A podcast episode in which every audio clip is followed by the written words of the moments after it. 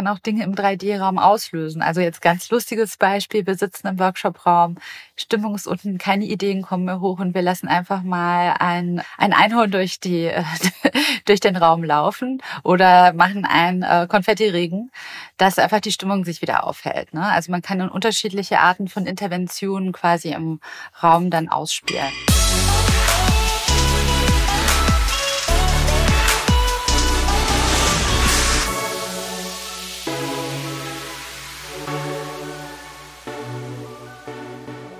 Ich freue mich, dass du wieder eingeschaltet hast. Herzlich willkommen. Mein Name ist Christoph Bosek und du hörst Digitale in dein Podcast zur Digitalisierung von Vodafone Business. Und ich spreche gleich mit der Stefanie Palomino. Und Stefanie ist CPO beim Startup Room 3D. Und äh, Room 3D machen hm, Virtual Reality. Und das ist für mich oft ein Thema, welches ich nicht ganz sofort begreife oder nicht immer sofort die Vorteile sehe. Aber ich habe deren erstes Produkt, das ist so ein virtueller Meetingraum, ausprobiert und war tatsächlich ziemlich begeistert. Denn ohne extra Hardware nimmt mit ganz normaler Kamera man in einem virtuellen Meetingraum teil. Alle Teilnehmenden sitzen um einen Tisch herum. Man kann sich drehen, man kann links gucken, nach rechts gucken. Und äh, ja, aus einer langweiligen Fenster-Videokonferenz mit vielen kleinen Teilnehmerbildchen wird dann halt so ein richtiger runder Tisch. Und das Ganze in unterschiedlichen Szenarien möglich, in unterschiedlichen Orten möglich. Und das hat mir tatsächlich relativ zugesagt. Warum das Produkt schon so gut ist, wie viele Jahre Erfahrung zum Thema Gamification vielleicht auch in der Firma vorhanden ist und mit welchen wahnsinnig hochkarätigen Beiräten sie so gerade ihren Weg durch das äh, Startup äh, durch den Startup-Dschungel machen. Das erzählt mir Stefanie alles im Gespräch. Sie berichtet, wie sie gute Feature-Wünsche von schlechten Feature-Wünschen versucht zu unterscheiden. Sie erzählt mir, über welche Kanäle sie wachsen und welche wahnsinnig hohe Conversion-Rate sie haben, wenn sie Traffic auf ihre Webseite bekommen und den Traffic in, ein, in eine Trial-Version sozusagen äh, schieben möchten. Mir hat das Gespräch sehr zugesagt. Insofern freue ich mich, wenn du jetzt reinhörst. Jetzt geht's los und wir hören uns dann nochmal wieder auf der anderen Seite. Schön, dass du bei uns bist. Herzlich willkommen, Stefanie Palomino. Hallo Christoph. Dein Name klingt so nach große, weite Welt. Kannst du uns irgendwas dazu sagen? Also sowohl zu Stefanie als auch zu Palomino? Ja, Stefanie hieß eigentlich Hoffmann und das war Aha. ja viel zu langweilig und hat lange an einem Rebranding gearbeitet, bis mhm. sie einem wunderbaren Spanier begegnet ist und hat mhm. dann quasi den Deal ihres Lebens gemacht. das ist wahnsinnig poetisch ausgedrückt. Ich hoffe, dein Mann hört die Folge und freut sich über das niedliche Kompliment. Wir haben uns kennengelernt über eine gemeinsame Bekannte, die Bianca. Und die Bianca hat in großen Tönen angesprochen, Mensch, die Stefanie macht die Firma Room 3D. Über Room 3D möchte ich gleich noch reden, aber kannst du uns über dich einen ganz kurzen Hintergrund geben, was du deine letzten ein, zwei Berufsstationen sind, damit wir einordnen können, aus welcher Ecke du kommst? Also ich komme aus der Mobile-Ecke. Apps waren sehr lange meine Passion. Ich habe äh, die Firma Akaaki mitgegründet. Es war ein mobiles, soziales Netzwerk. Der Name sagt mir was. Genau, erzähl mal ganz kurz, was ist oder was war Akaaki? Mit Akaake konnte man Menschen zusammenbringen. Äh, also du hast Leute in der Nähe entdecken können. Und das war damals ganz praktisch, weil als das iPhone rausgekommen ist, konnte man im Prinzip nicht seine Freunde auf dem iPhone treffen, weil die meistens noch auf dem Blackberry hängen geblieben sind oder auf einem Nokia-Phone. Und da ging es halt darum, vor allem neue Menschen kennenzulernen. Und wir haben das ermöglicht. Das war ein Location-Based Service. Und wir hatten damit sehr viele Nutzer in Deutschland und in Frankreich. Und danach habe ich die äh, App Gabi gemacht. Das war ein Facebook-Assistent, der quasi dir zusammengesucht hat, was die besten Posts des Tages waren und dir quasi so ein Daily Review gegeben haben. Und dann bin ich in die Beratung gegangen und habe quasi Großunternehmen geholfen, äh, mehr Innovation, schneller Innovation auf die Straße zu bringen und auch Leadership anders zu denken und agile Arbeitsmethoden zu implementieren. Wir sind ja hier beim Vodafone-Podcast. Sag mal, habe ich dich irgendwo mal in einer Vodafone-Werbung gesehen? Lange, lange ist her. Ich saß zusammen mit Sascha Lobo in dem berüchtigten Bus, mit dem wir durch Berlin gefahren sind und Sascha quasi da wirklich so als Testimonial etabliert worden ist. Lange ist her. Nicoluma, nochmal vielen Dank, dass du an mich gedacht hast. Das war ein ganz tolles Erlebnis und wir waren auch lange Partner von Vodafone und wurden auf Vodafone Live ordentlich beworben. Mit Room 3D macht ihr es möglich, dass ich mit sehr einfachen, überall verfügbaren technischen Mitteln in eine virtuelle Welt eintauchen kann, um dort zum Beispiel Meetings oder ähnliches zu machen. Ich glaube, das ist in, in einem Satz gesagt, beschreibt das, was ihr mit diesem ersten Produktschritt so macht. Aber euer Gründer hat in dem Bereich Virtuelles, glaube ich, ganz viel Erfahrung. Erzähl mal bitte. Ja, Shiva Chili, unser Gründer äh, von unserer Mutterfirma äh, Tomorrow, und die Tomorrow Foundation hat er gegründet, um seine Vision vom Internet of Life zu verwirklichen. Und seine Vision sagt einfach, hey, ähm, 3D-Welten sind wahnsinnig interaktiv, die sind uns Menschen am nächsten, weil sie für uns ganz intuitiv sind. Deswegen sind Spiele ja auch, 3D-Spiele, so erfolgreich. Wir können uns sehr schnell orientieren, wir wissen genau, was zu tun gilt. Und wenn wir hier oft so uns Dashboards angucken mit tausenden von Knöpfen, das muss alles erlernt werden. Wenn wir uns in 3D-Welten umgeben, bewegen wir uns ganz natürlich. Das Problem sind oft diese Avatare, weil hinter Avataren versteckt sich oft ganz viel, ganz viel Emotionen und dort wirklich Vertrauen aufzubauen ist schwierig. Wir glauben an eine Zukunft, wo es ganz wichtig ist, seine wahre Identität, sein wahres Ich mitzubringen, um dort einen wirklich sehr vertrauensvollen Kontext, einen sehr empathischen Kontext aufbauen zu können. Und das ist natürlich wichtig für das tägliche Leben, um zusammenzuarbeiten, zu kollaborieren, zusammen kreativ zu sein, aber auch um Geschäfte abzuschließen, um im Prinzip äh, Verkäufe zu tätigen, ähm, sich bei der, bei der Bank anzumelden oder aber auch nur einen Pass zu bekommen. Ich habe das Produkt heute Morgen einmal kurz ausprobiert und wie ich das so erlebt habe, erzähle ich gleich. Aber was ich auch ganz spannend fand, ist, dass euer Gründer ja eine wahnsinnig erfolgreiche Vergangenheit hat zum Thema Spiele. Er hat, glaube ich, das Spiel Far Cry mit erfunden, mitgegründet und directed und daraus ist ja so eine ganze 3D-Engine entstanden. Ja, die Engine war als erstes da. Also erst war im Prinzip äh, wurde Crytek gegründet mit der Cry Engine und darauf wurden unterschiedliche Spiele äh, gebaut und je erfolgreicher auch die Spiele waren, desto ähm, hat sich da ein wunderschöner Loop ergeben zwischen Spieleentwicklung und Engine-Weiterentwicklung, weil man ja im Prinzip ja nicht für irgendwas entwickelt hat, sondern für das Spiel und natürlich immer alle Grenzen sprengen wollte. Und Schebert hat ein sehr großes Talent, sich in Menschen hineinzufühlen, Menschen begeistern zu können und zu verstehen, wie das funktioniert. Das haben oft sehr viele cineastische Elemente. Und daraus nehmen wir ganz viel auch äh, für Room 3D mit, weil wir ein Verständnis haben, es geht darum, wirklich diese Illusion von Realität zu schaffen. Und das kann man oft mit einfachen Mitteln. Darum geht es nicht, eine 100% perfekten Digital Twins zu bauen, sondern wie schaffen wir es emotional, die Illusion von Realität zu schaffen. Deswegen heißt die Plattform, auf der wir das alles bauen, Reality OS. Und Room 3D ist quasi das äh, erste Produkt, das darauf läuft.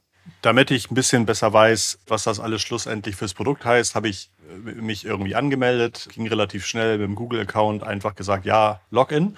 Und schwuppdiwupp saß ich, ich habe das am Handy probiert, saß ich auf einmal an so einem wunderschönen Konferenztisch am Bildschirm ähm, in einem New Yorker Büroloft oder in einem großen New Yorker Büro und neben mir am Tisch saß dann eine Frau, die hat mir dann erklärt, wie das Produkt funktioniert. Also ich glaube mal, für die Zuhörenden versuche ich das jetzt so zu erklären, wenn ihr Videokonferenzen macht, dann habt ihr irgendwie sechs oder acht oder je nachdem, wie viele Teilnehmer und Teilnehmerinnen das sind, kleine Kacheln vor euch und jeder hat einen anderen Hintergrund. Und wenn dann die Person unten rechts redet, muss man da hingucken oder dann wird eine Person groß geschaltet und dann hat die mal einen total guten Hintergrund und ein anderer hat einen total schlechten Hintergrund. Aber man merkt halt sehr, sehr deutlich, die sind überall verteilt und es kommt wahrscheinlich nicht so ein, wir sitzen alle jetzt zusammen in diesem Meetingraumgefühl auf. Und bei eurer App funktioniert das, glaube ich, so, dass eure Software mich erkennt, den Hintergrund von mir erkennt und den Hintergrund wegschneidet, sodass ich wie vor so einem Greenscreen einfach nur meine Silhouette zu sehen ist. Und diese Silhouette wird dann in eurem Büro um den Konferenztisch herum gesetzt, sodass ich am Ende das Gefühl habe, alle Teilnehmenden sitzen an diesem Konferenztisch und ich kann beliebig navigieren, mich umdrehen, nach links gucken, nach rechts gucken, habe damit das einfache 2D-Bild aus meiner Kamera kombiniert mit dieser dreidimensionellen Erfahrung, die ich von typischen Meetings habe. Ich glaube, so, so habe ich es jetzt wahrgenommen und war auch erstaunt, dass ich ohne Installation von irgendwelchen Apps einfach im Browser das so schnell ausprobieren konnte. Das ist auch wirklich eins ganz unserer wichtigen strategischen Kriterien. Also wir sagen halt wirklich, hey, es muss für jeden da sein. Also was früher Crytek war immer so für die High-End-Geräte und jetzt wirklich mit äh, Room 3D ist es uns super wichtig und Shiva auch super wichtig, dass wir wirklich für jeden da sind, dass wir wirklich auf jedem Gerät laufen, egal wo, wo du bist, also wirklich user-zentriert arbeiten, nicht mobile first oder web first, sondern user first. Und es geht darum, dass wir dich da abholen, wo du gerade bist. Natürlich ist für ein Videoconferencing-Setup oft eigentlich so der Computer der, ähm, der, der Haupt, das Hauptspielplatz. Aber natürlich ist immer einer unterwegs. Ne? Einer ist immer zu spät, ist noch in der Straßenbahn oder im Auto gerade hängen geblieben, hat das Kind noch zur Schule gebracht.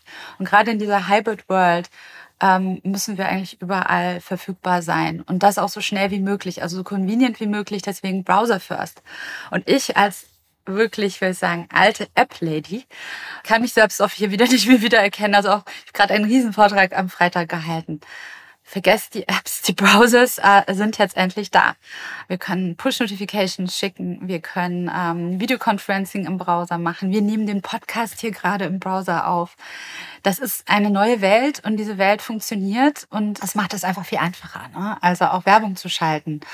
Also es gibt wirklich keine Hindernisse mehr und sagen wir, hey, wir sind für alle Browser kompatibel.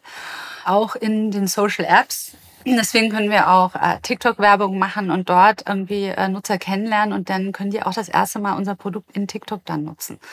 Also das ist wirklich super spannend. Und was uns halt auch wirklich wichtig ist, ist, dass wir ganz viele Elemente aus der Gamification in das Produkt übertragen. Deswegen auch so ein klassisches Tutorial, was man eigentlich aus dem Gaming kennt.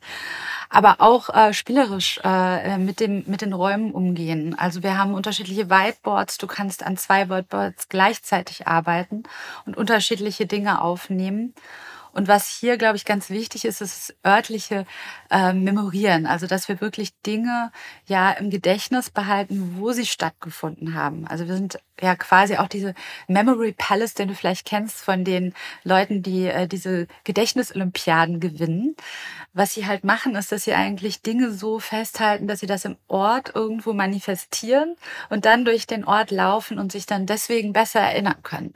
Das spricht quasi wirklich unser, Men äh, unser menschliches Wesen an, wie wir im Prinzip konstruiert sind. Wir memorieren durch Örtlichkeit und wir verbinden das auch so ein bisschen, hey, der Christoph sitzt jetzt mir nicht links oder rechts gegenüber, aber ich würde das immer so memorieren, du warst rechts quasi, ja. Mhm. Wenn du mir jetzt mhm. noch einen Tisch gibst und wir sitzen zusammen am Tisch, dann würde ich auch immer memorieren, ah, wir haben uns... Neben der Blume, vorm Fenster, bei der Uhr. Genau, und wir haben uns in New York getroffen. Also wir sind wirklich, äh, versuchen wirklich den Leuten das Gefühl zu geben, hey, wir können uns wo auch immer wir uns treffen wollen, da können wir auch zusammen hingehen. Aber wir bringen uns selbst mit. Du hast jetzt ganz viel erzählt. Wir waren zwei Sachen noch hängen geblieben. Du hast gesagt, Browser ersetzen die Apps. Ich hatte neulich das so ein bisschen unrelated. Jetzt äh, aber für mich war es ein spannendes Learning, dass der Chrome-Browser ungefähr alle vier bis sechs Wochen eine neue Version herausbringt. Und der Chrome-Browser ist ungefähr bei dreieinhalb Milliarden Menschen installiert. Das heißt, alle sechs Wochen schafft es Google über unterschiedliche Verteilungsstrategien auf drei, über drei Milliarden Geräten seinen Chrome-Browser abzudaten. Das fand ich wahnsinnig, weil ich nämlich ne, neulich, ich glaube, als der Threads gelauncht wurde, hat jemand geschrieben, hat irgendwie nur zwei Tage gebraucht bis 100 Millionen Downloads. Das ist ja unfassbar, gab es noch nie.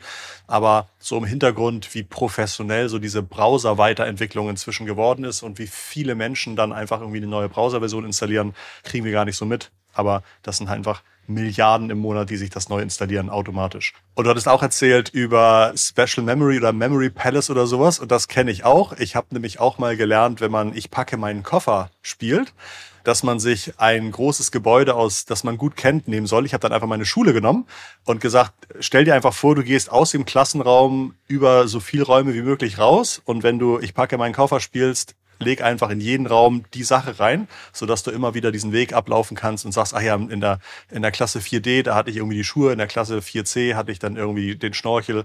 Und das klappt für mich auch extrem gut. Also seitdem bin ich tatsächlich immer einer der, der Führenden bei Ich packe meinen Koffer. Insofern, okay, verstehe diese Verbindung zwischen etwas Räumlichem und etwas, was ich erlebe oder mir merken möchte, kann ich total gut verstehen. Okay, spannend. Und ich, das ist wirklich interessant durch, durch Corona und auch das Thema, es haben ja viele über Videokonferenz-Fatigue gesprochen. Ne? Also diese Ermüdungserscheinung, wenn man halt wirklich so viel Zeit äh, in den Videokonferenzen digital verbringt auch dieses ganze Thema, wie äh, entspanne ich dann wieder. Ne? Also wenn ich so viel konsumiere, dass der Schlaf fast nicht mehr ausreicht, die Schlafzeit, um das wieder abzubauen. Und das ist uns auch sehr wichtig, ähm, diese ganzen Themen von Gesundheit. Und wie äh, schaffen wir es, dass wirklich das Nervensystem nicht so überlastet wird, sondern dass die Leute auch wieder runterkommen können. Und es hilft äh, auf jeden Fall, wir, wir arbeiten unter unterschiedlichen Studien auch zusammen, dass wir sehen, hey, dass wir das auch beweisen können, dass es für das Gehirn entspannender ist, dass diese Arbeit im Prinzip diese fünf verschiedenen Menschen, die in diesen Boxen sitzen, dass man die geistig zusammenbekommt, dass es für einen einfacher ist, im Prinzip diese, äh, diese gemeinschaftlichen Raum wahrzunehmen und auch zu konsumieren. Also so wissenschaftlichen Support finde ich wahnsinnig gut. Ich glaube, gefällt mir viel besser als irgendwelche tollen Marketingversprechen. Das finde ich sehr interessant. Na, ich habe mich schnell für das Produkt erwärmt, nachdem ich das jetzt irgendwie einmal ausprobiert habe. Habe auch schon mal selber versucht, zum Beispiel ein SaaS-Startup zu gründen und habe da sehr lange am Produkt entwickelt und dann irgendwann gemerkt, die Nachfrage wäre eigentlich ein bisschen in eine andere Richtung gegangen. Ich glaube gerade bei diesem Tool neue Videokonferenzen, oh, wir haben hier wieder, manche sagen, ach, ist doch nichts anderes, ne, wieder ein virtueller Hintergrund mehr oder sowas. Wie geht ihr das Thema an, dass ihr sagt, ne, man braucht wahrscheinlich so einen Tipping Point, dass viele Menschen das kennen, weiterempfehlen? Auch jetzt schon in der Testversion, die ich gemacht habe, wird natürlich gleich empfohlen, lad doch jemanden ein. Meetingräume machen am besten am meisten Spaß, wenn ihr mehr Leute seid. Äh, was ist da eure Strategie oder welche, welche Hypothesen habt ihr, die Leute zu überzeugen, euch auszuprobieren? Ich komme ja aus dem Design Thinking. Ja. Also das ist ja mein ganz großes Thema. Ich habe äh, an der UDK habe ich GWK studiert und das an der UDK hast du GWK studiert. Ja. Was, was heißen die Akronyme? Das ist die Universität der Künste in Berlin und Gesellschaft und Wirtschaftskommunikation. Und ganz viele ähm, haben die Hypothese, auch der Uli, der übrigens Design Thinking von Stanford hier zum Hasso-Plattner-Institut äh, gebracht hat, der hat übrigens auch an der UDK studiert, der sagt auch immer, das ist eigentlich die Urgroßmutter von Design Thinking, als dass es noch gar nicht gab. Da sind wir auch quasi immer so vorgegangen, das ist ein kommunikatives Problem. Das kann für eine Werbung sein, aber das kann auch für ein Produkt sein. Und dann macht man erstmal wirklich Forschung, geht da wirklich rein, wie im Design Thinking durch eine Multiperspektive unterschiedlichste Blickwinkel auf ein Problem einzufangen und dann mit einem auch sehr diversen Team äh, im Prinzip so eine strategische Opportunity festzulegen, Hypothesen aufzustellen und zu sagen, wie können wir das im Prinzip dann bearbeiten. Dann kommt die Kreation, dass du sagst, okay, wie löse ich das Problem? Was waren meine strategischen Kriterien? Matcht das? Und dann im Prinzip arbeitet man dann an den Filmchen, an ähm, Werbestrategien oder auch an Produktstrategien. Das war auch der Beginn von AKAKI, das war unsere Diplomarbeit und natürlich dieses Wissen äh, haben wir dann auf das Produkt angewendet. Und das war wirklich auch, wie Vodafone und so weiter dann auch an, an Team gearbeitet haben. Wir haben da auch mit so ein paar Forschungsteams von Vodafone zusammengearbeitet in diesen Design Thinking Prozessen. Für Akaaki zum Beispiel haben wir erstmal einen Film gedreht und haben den Leuten gezeigt und gesagt, hey, wie ist die Reaktion? Würden Leute sowas benutzen? Und bei äh, Room haben wir natürlich die glückliche Situation, wir haben ein Produkt, wir sprechen mit wahnsinnig vielen Menschen, machen äh, tiefenpsychologische Interviews, wir haben eine Community von äh, Enthusiasten, die das nutzen für ihre Podcasts, für ihre Roundtable-Runden, für unterschiedliche Dialoge mit ihren Teams sich zu treffen. Und wir beobachten natürlich, was die tun und äh, verstehen von denen, was sie noch mehr haben wollen. Das heißt, es ist wirklich ein, ein ganz intensiver Feedback-Loop, an dem wir arbeiten, dass wir immer mehr Informationen von den Nutzern bekommen und das dann wöchentlich in das Produkt zurückspiegeln. Also wir machen auch fast wöchentlich ein Update, auch durch die Browser dann auch ganz äh, seamless. Also du musst ja nichts runterladen, keine Updates machen. Es passiert einfach, ist was neu. Und das ist natürlich ganz toll. Das heißt, es gibt uns wirklich die Chance, äh, äh ganz schnell Dinge auszuprobieren, Dinge anders zu machen und das Produkt zu verbessern. So, das war die Frage zum Produkt. Ne? Und, und dann ist, wie äh, schaffe ich da so eine Nische zu finden? Das ist total interessant. Äh, du hast vorhin äh, mit Bianca gesprochen. Bianca ist ja eine wahnsinnig tolle Kraft, wenn es um Digitalmarketing geht und was wir halt da unterschiedliche Kanäle mit ihr auch ausprobieren. Bianca Jacobi mit ihr unterschiedliche Strecken ausprobieren und wir sehen, wir haben wahnsinnig hohe äh, Conversion Rates. Also wir sehen halt die Leute, die auf unsere Seite kommen, dass über 30 Prozent machen einen Sign-up. Das ist wahnsinnig hoch. Ein durchschnittliches SaaS-Startup macht 8 Prozent. Also wir sehen das Versprechen, äh, das funktioniert. Also die, da ist ein großes Interesse im Markt. Und jetzt sind wir wirklich daran, hey, dieses Produkt wirklich so perfekt wie möglich zu machen, um alle anderen Stadien dann später im Produktleben auch, ähm, also wirklich alle KPIs an der richtigen Stelle zu haben. Über welche Kanäle klappt das, diesen, diesen anscheinend so toll qualifizierten Traffic zu euch zu kommen? Macht ihr Google Ads oder macht ihr TikTok-Ads oder macht ihr Newsletter oder Kollaborationen? Was, was sind da so die, die stärksten Traffic-stärksten Kanäle für euch? Ja, also wir sind ja immer noch im experimentellen Status. Ne? Also wir äh, machen deswegen auch sehr viel, sehr viel unterschiedliche Sachen. Und wir sehen, ähm, dass für uns natürlich so Themen wie Newsletter, E-Mail-Marketing ist super wichtig, ähm, TikTok, Social ist super wichtig, Meta ist super wichtig. Habt ihr einen eigenen TikTok-Kanal oder schaltet ihr, also versucht ihr selbst Videos hochzuladen oder, oder schaltet ihr Werbung? Nee, wir haben beides. Wir haben äh, ein Content-Team, das äh, super lustig ist und die äh, haben sehr viel Spaß daran, äh, Videos zu produzieren. Und das Produkt eignet sich natürlich auch visuell dafür. Ne? Also ähm, da kommen auch immer die äh, wunderbarsten Ideen. Wir haben, machen das aber sehr teamintensiv, also mit dem Team. Wir waren letztes Jahr in äh, Sitges und haben da drei Tage mit dem Team gefilmt, mit 20 Leuten und haben dann nochmal 30 äh, Leute von der Filmhochschule und so in Spanien gefilmt. Und davon haben wir jetzt so viel Content, das können wir noch das ganze Jahr nutzen, glaube ich. Aber es ist, ist ja, wir sind ein Startup, das heißt auch, wir müssen auf smarte Ideen kommen, um gegen die ganz großen äh, im Prinzip irgendwo Platz gewinnen zu können. Aber vor allem jetzt wirklich ordentlich testen zu können. Also testen, testen, testen. Da, äh, das ist so das Stadium, in dem wir gerade sind. Möchtest du junge Menschen einfangen, euch zu nutzen, sodass sie, wenn sie dann ins professionelle Leben eintreten, euer Produkt nutzen? Oder sagst du, nee, ich möchte total gern, dass Leute, die jetzt mit Teams arbeiten, irgendwann in Zukunft mit uns arbeiten? Beides natürlich, ne? Also beides hat was für sich. Wir sehen, dass ähm, das Interesse, also wir, wir targeten vor allem auch auf Interessen. Ähm, wir sehen, dass es sehr streut im Alter. Also es ist nicht nur, dass wir in TikTok junge Leute äh, bekommen, sondern eher auch äh, etwas ältere, so wie, wie ich zum Beispiel. Also ich bin auch so ein klassischer TikTok-Nutzer. Instagram hat mich leider auch verloren. Und wir sehen, äh, dass natürlich unterschiedliche Zielgruppen auf unterschiedlichen Kanälen äh, man eher finden kann. Ähm, wir sehen halt, dass im Prinzip Technikaffine sich wirklich auf den unterschiedlichsten Plattformen äh, bewegen und deswegen kann man das gar nicht mehr so klassifizieren wie früher. Also TikTok ist ganz jung, das ist gar nicht so. Und das ähm, Replacen, also ich glaube, es geht uns darum, äh, wir wollen die Leute gewinnen, die sich für eine Unternehmenskultur interessieren, die über Inclusion funktioniert, die über ähm, ein Gefühl von Freiheit, auch ein Gefühl von Selbstbestimmung. Und wir äh, haben gerade ein Patent abgegeben, was ganz spannend ist. Da geht es auch darum, wie kann ich so ein bisschen den Raum besser lesen. Also how to read the room. Und da geht es ganz viel um das Thema Empathie, halt aus den Gesichtszügen wirklich verstehen zu können, was sind die Emotionen, die es gerade im Raum gibt. Und wie kann ich das auch ähm, wieder zurücksignalisieren? Also wie kann ich die Empathie im Raum verbessern? Und äh, daran arbeiten wir auch gerade ganz stark.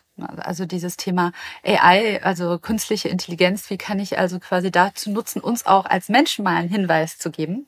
Nicht immer umgekehrt. Also es gibt ja dieses Prompt, was man bei ChatGBT immer gibt und die AI was fragt oder der sagt, wie sie sich verhalten soll.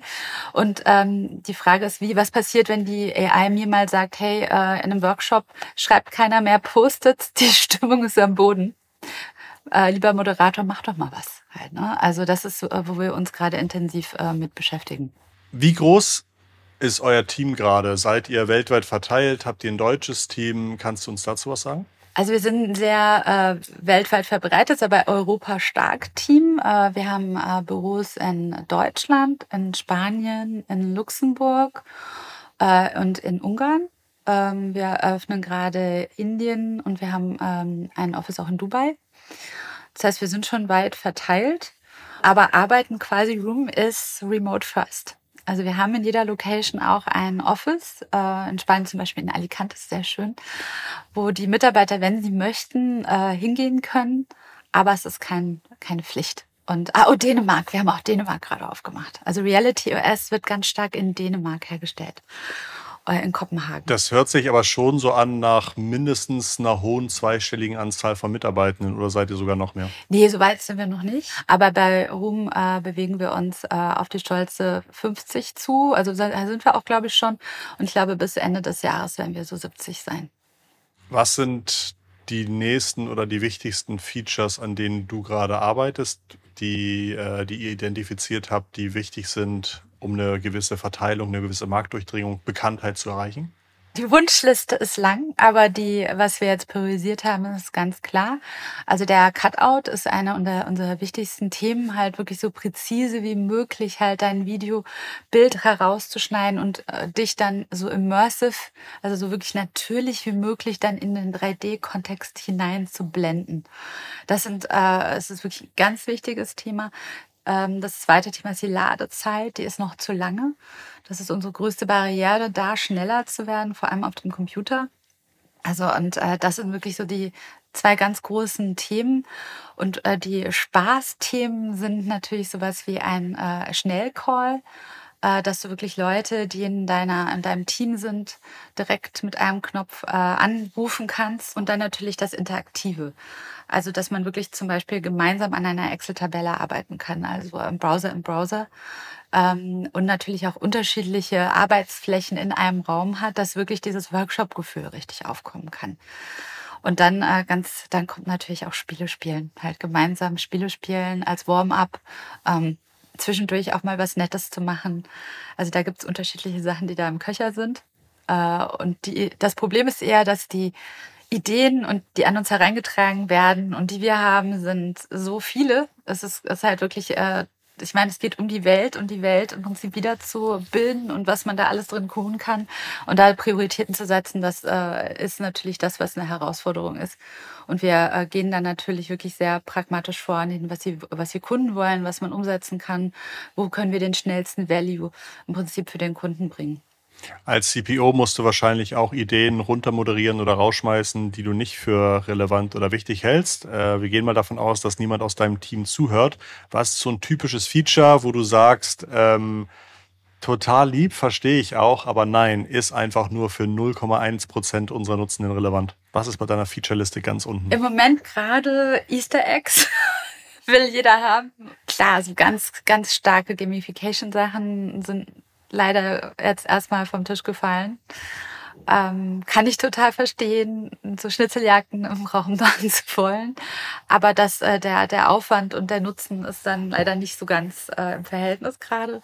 Ja, schönes Beispiel. Es gibt interaktive Objekte, das ist relativ einfach, aber dass man da noch weitere Funktionalitäten dahinter klemmt, das ist nicht Rocket Science, aber gerade nicht auf der Top-Liste.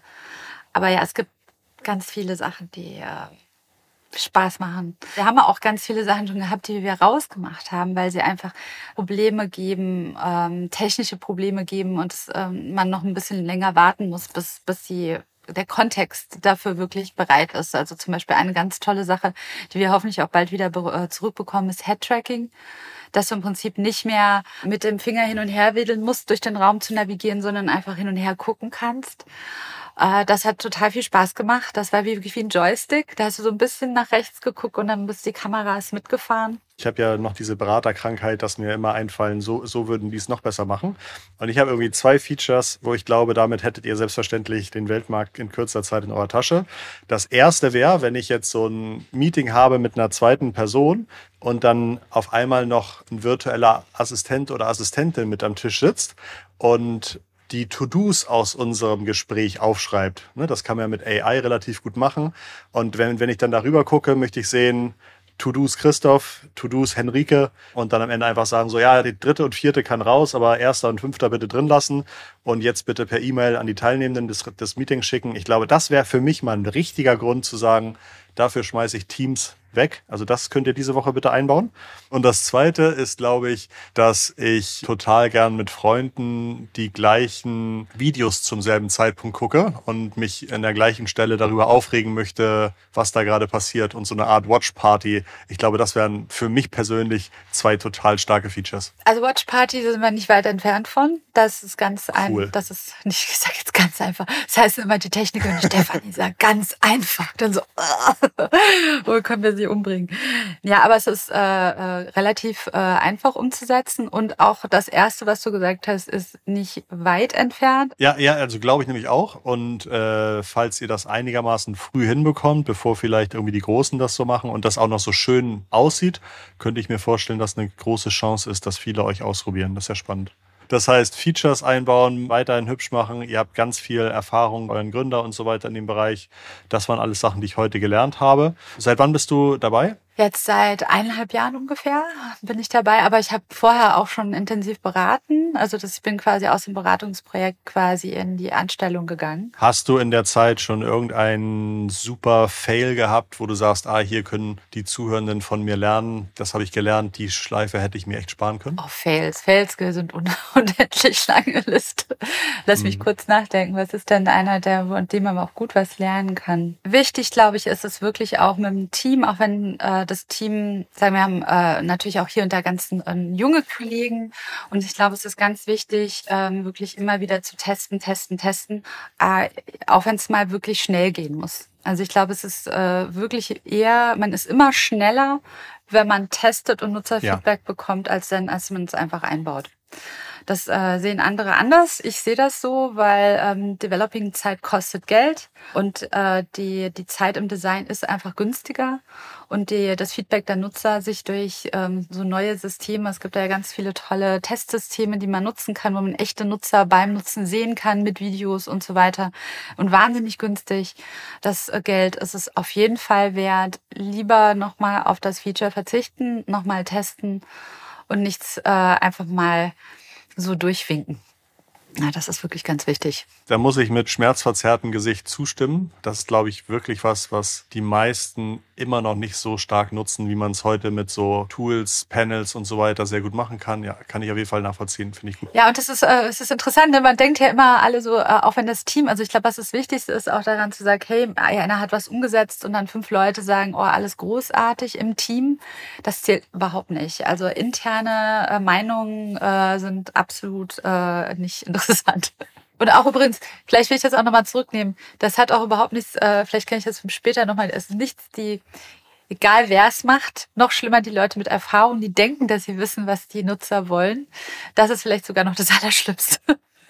vielleicht sind die jungen Kollegen sogar noch die besseren Kollegen wenn X das sagt und X hat ja zehn Jahre Erfahrung, dann bin ich mit meiner Kritik lieber ruhig. Ja, Micro-Expressions äh, ist ein Thema. Erzähl nochmal bitte dazu etwas. Ja, also insgesamt bei äh, Tomorrow ist, haben wir wahnsinnig viele Patente. Äh, also Shivat ist äh, wirklich kreativ. Also es gibt wirklich immer so dieses Thema, wenn der im Flieger saß, hat unser Patentspezialist immer Angst. Am nächsten Tag kommt er mit tausend von Ideen. Also ich glaube, wir sind weit über 300 Patente. Wir haben auch ein äh, wahnsinnig tolles Advisory Board, äh, in dem sitzt ein, ein sehr, sehr bekannter äh, Patentanwalt, der äh, Sung äh, von Denton. Und wir haben äh, Josef Ackermann im Advisory Board, Michael Warren, der ähm, hat Obama äh, äh saß im Weißen Haus, hat, äh, ich glaube, zwei Präsidenten gesurft und hat er die ähm, Startup Relations und das Personal Office hat er, äh, hat er da gemanagt. Und wir haben noch Enda Kinney, der ähm, war mal irischer Prime Minister. Also es sind ganz äh, interessante äh, äh, Männer und die sehe ich dann auch äh, am Donnerstag wieder. Ja, das ist mal ganz toll. Also muss ich auch sagen, ich bin da sehr geehrt, dass ich äh, Zeit mit denen verbringen darf. Und die, da habe ich dann auch quasi das Patent äh, gerade vorgestellt. Und die Idee war wirklich zu sagen, hey, wie können wir es schaffen, dass alle Informationen, die wir in diesem Raum einsammeln, uns als Menschen hilft, bessere Entscheidungen zu treffen, uns Hinweise geben kann, wie die Situationen sind. Und aus meiner Beratungstätigkeit heraus, ähm, wo es oft so ist, da hast du 50, 60 Leute in so einem Zoom-Call gehabt und äh, du hast halt nicht gemerkt, hey, wenn die Stimmung jetzt am Boden ist. Ne? Das war einfach Blackbox. Die meisten machen die Kamera aus mhm. und du mhm. fühlst dich als Moderator oft sehr verloren. Und in Room, was wir merken, die Leute ganz natürlich die Kamera einschalten, weil ansonsten so ein, so ein Geist darum sitzt. Und ähm, wir wollen dir aber trotzdem helfen. Du mhm. kannst ja dein, deine Augen nicht überall haben. Als Moderator ist es wirklich sehr anstrengend, so eine Gruppendynamik digital immer aufleben zu lassen oder auch einem Verkaufsgespräch oder einem Beratungsgespräch oder einem Coaching-Situation. Also wie kann ich helfen und unterstützen dabei, dass ich verstehe, was eigentlich im Raum passiert. Und äh, man kann sehr einfach digital die äh, kleinen Gesichtsbewegungen festhalten und interpretieren. Da gibt's äh, auch schon Standards für. Oder auch aus seinen Aktivitäten im Raum. Also schreibe ich noch Post-its, bin ich noch aktiv und kann dem Moderator eigentlich dann Hinweise geben, hey, äh, Stimmung ist am Boden. Oder aber auch aktiv dann sagen, ich kann auch Dinge im 3D-Raum auslösen. Also jetzt ganz lustiges Beispiel, wir sitzen im Workshop-Raum, Stimmung ist unten, keine Ideen kommen mehr hoch und wir lassen einfach mal ein, ein Einhorn durch, die, durch den Raum laufen oder machen einen äh, Konfetti-Regen, dass einfach die Stimmung sich wieder aufhält. Ne? Also man kann dann unterschiedliche Arten von Interventionen quasi im Raum dann ausspielen. Das ist quasi das, wo wir das Patent angemeldet haben. Schöne Themen. Also kann ich mir gut vorstellen. Ich bin froh, dass ich ausprobiert habe. Ich finde, es hat einen tollen ersten Eindruck gemacht. Also toll zu hören, was ihr schon für so ein Advisory Setup habt, obwohl ihr sozusagen nur 50 Leute seid. Ich glaube, das ist auch nochmal ein spannendes Learning zu sehen, wie ein visionärer Gründer sagt, nee, an dieses Thema glaube ich so stark, dann nehme ich früh schon einfach die bestmöglichen Kontakte, Patentanwälte und so weiter mit rein. Das fand ich auch interessant. Aber wir sind insgesamt mehr, ne? Also Tomorrow Foundation sind bestimmt, also da sind wir wesentlich mehr. Ich weiß noch nicht genau wie viele, aber weit über 100 auf jeden Fall. Also das Room ist gerade nur als Team, nur das Room-Team. Aber ich denke mal, also weit, weit über, äh, über 100. Ganz, ganz lieben Dank, Stefanie. Ich hoffe, dass vorher schon mal jemand kommt und sagt, Christoph, probier mal Room 3D aus. Das wäre natürlich schön, wenn ich dann sage, wisst ihr was, ich kenne die CPO, die Stefanie. Dank dir auch im Namen unserer Zuhörerinnen und Zuhörer. Das war eine schöne Folge. Ganz viel Erfolg. Wir hören uns bestimmt bald wieder. Und euch zu Hause lieben Dank fürs Zuhören, fürs Einschalten, fürs Teilen, fürs Bewerten, fürs Kommentieren. Ganz liebe digitale Grüße von Stefanie und von Christoph. Tschüss.